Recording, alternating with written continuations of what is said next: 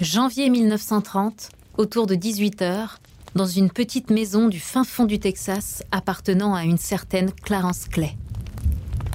Dehors, il pleut. À l'intérieur, Bonnie Parker prend le thé avec son amie Clarence. Cela fait longtemps qu'elles ne se sont pas vues. Et puis, bientôt, un ami de Clarence va débarquer. Clyde Barrow arrive, trempé. C'est un homme assez grand, svelte, brun, avec une raie sur le côté droit. Il est plutôt chic dans son costume de pièces. Sourire en coin, il est assez charmeur. Comme un habitué, il enlève directement ses chaussures, dépose son manteau ruisselant à l'entrée de la petite maison. Il adresse un bonsoir expéditif à son hôte et court presque se lever auprès de la cheminée. Il se sert un whisky, sans rien demander à personne.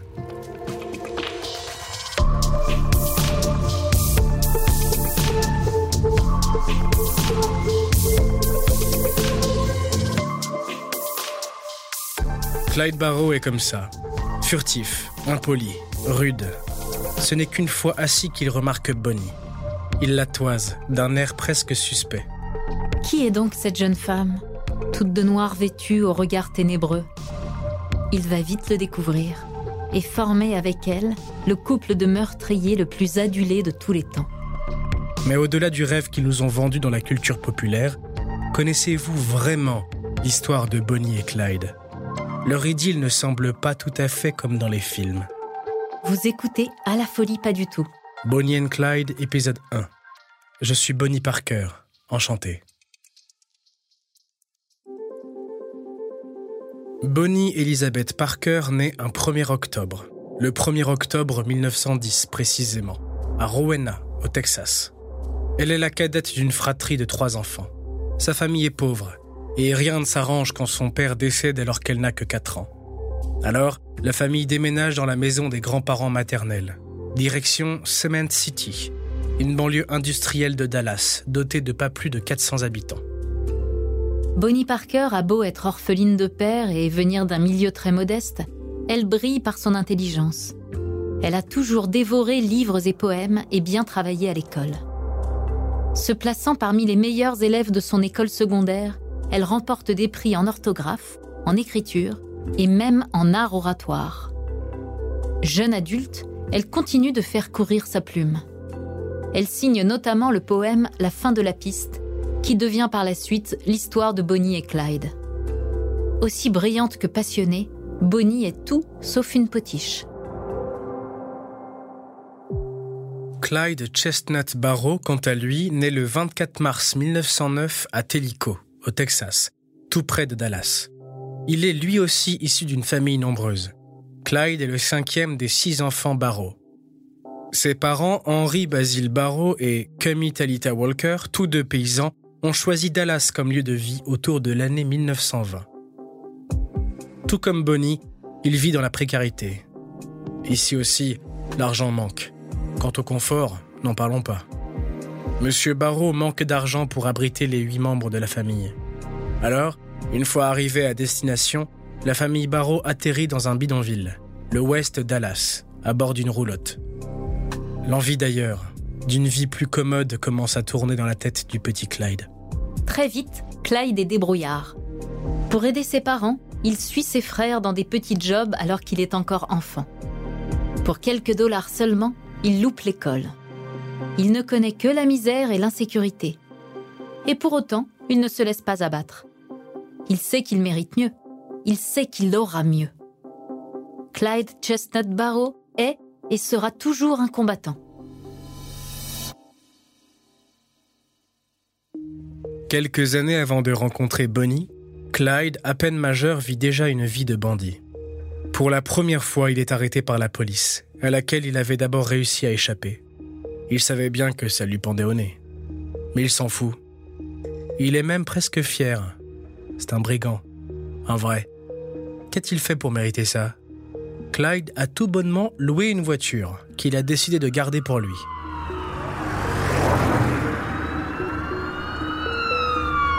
Alors qu'il roulait à 200 à l'heure, la police l'a d'abord stoppé dans sa course effrénée pour excès de vitesse. En lui demandant ses papiers, l'agent a découvert l'entourloupe. Clyde avait manipulé un loueur de véhicules, lui laissant de fausses coordonnées. Pas de bol, les flics étaient au courant du vol et avaient la plaque d'immatriculation de la voiture disparue en leur possession. Cette première interpellation ne l'empêche pas, quelques semaines après, d'être de nouveau interpellé par les forces de l'ordre. Cette fois-ci, c'est presque cocasse. Clyde et son frère Marvin Buck Barrow ont volé des dindes à un voisin. Ils ne comptent pas s'arrêter là. Toujours avant de rencontrer Bonnie, Clyde multiplie les infractions. Attaque à main armée, fracture de coffre-fort, pillage de magasins et autres vols de voitures.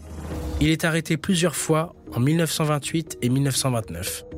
Mais c'est ça qu'il aime, ces shoots d'adrénaline, l'odeur des billets dans ses mains. il ne s'en passerait pour rien au monde. C'est non négociable. Lorsque Bonnie Parker et Clyde Barrow se rencontrent, ce soir de janvier 1930, Bonnie est au fond du trou. Quatre ans auparavant, le 26 septembre 1926, Bonnie se mariait avec Roy Thornton, dont elle était tombée follement amoureuse au cours de sa deuxième année de secondaire.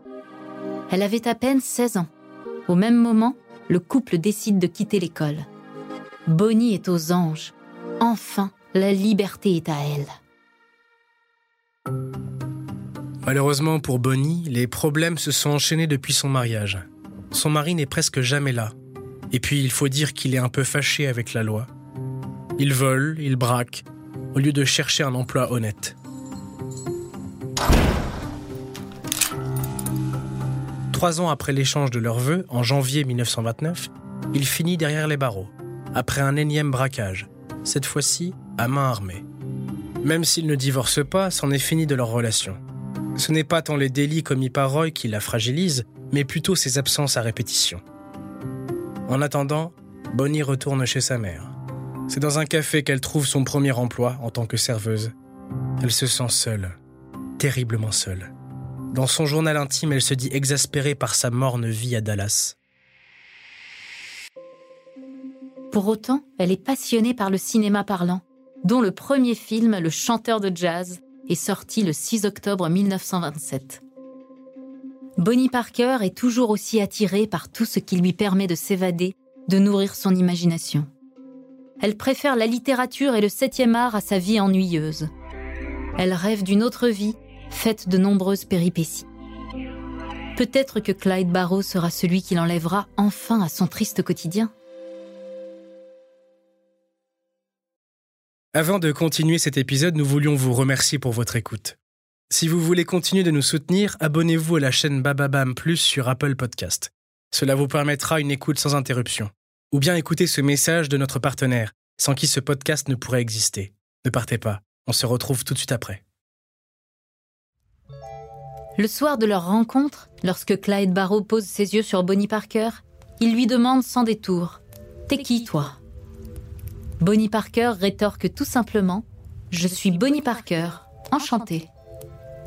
Bonnie n'a pas l'air impressionnée par le côté abrupt du jeune homme. Au contraire, elle semble pleine d'assurance. On voit qu'elle a de la bouteille, qu'elle a déjà surmonté pas mal d'épreuves. Clyde le devine. Pour une fois, une femme ne tremble pas devant lui. Il est dérouté.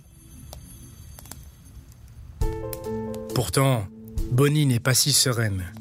Jamais elle n'a ressenti une telle attraction pour un garçon encore moins un jeune homme si ténébreux. C'est sûrement ça, d'ailleurs, qui lui plaît. Elle fait tout pour que son attirance ne saute pas aux yeux. Son amie Clarence l'avait pourtant prévenu. Tu verras, il est sympa. Mais ne te laisse pas charmer. C'est un mec plein de problèmes, celui-là. Malheureusement, Bonnie ne l'entend pas de cette oreille. Elle aimerait doucement l'amadouer. Se faire d'abord discrète et, peu à peu, l'attirer dans ses filets. La soirée se déroule tranquillement. Bien que les conversations soient moins animées qu'avant l'arrivée de Clyde, l'ambiance devient, à mesure que la pluie se calme, de plus en plus légère. Clyde et Bonnie fument des cigarettes devant la cheminée, pendant que leur hôte allume un tourne-disque. Une entente se forme entre les trois, à tel point que Bonnie et Clyde envisagent de se revoir, comme ça, à l'occasion. D'une certaine manière, le jeune homme s'avoue vaincu Bonnie a attiré son attention comme nulle femme auparavant. il est un peu déboussolé. Il a particulièrement apprécié le fait qu'elle n'en fasse pas des tonnes pour l'impressionner. Quant à Bonnie, au-delà de la fascination qu'elle commence à développer pour lui, elle trouve que Clyde a du plomb dans la cervelle. Pas comme son amour de jeunesse, qui semblait moins malin à ses yeux. Juste un bandit, sans stratégie.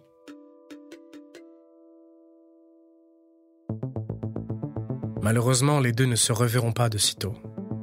Quelques mois après cette fameuse soirée de janvier 1930, en avril, Clyde Barrow, qui ne s'est pas assagi pour un sou, est de nouveau capturé par la police, après un énième délit. Il finit entre quatre murs, au Eastham Prison Farm, la prison pour hommes du département de la justice pénale du Texas. Ed Crowder, son co-détenu, l'agresse plusieurs fois sexuellement. La situation devient insupportable. Alors il s'enfuit. Et malheureusement, il est vite repris. De retour dans le milieu carcéral, il fracasse le crâne de son agresseur pour se venger. Malin, il arrive à faire porter le chapeau à un autre détenu.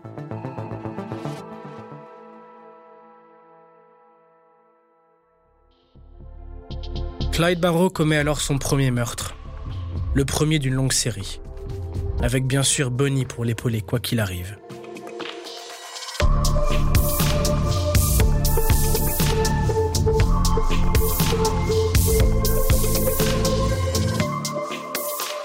Merci d'avoir écouté À la folie pas du tout, une production Bababam. La suite dans le prochain épisode. Si l'épisode vous a plu, n'hésitez pas à laisser des commentaires et des étoiles sur toutes les plateformes d'écoute.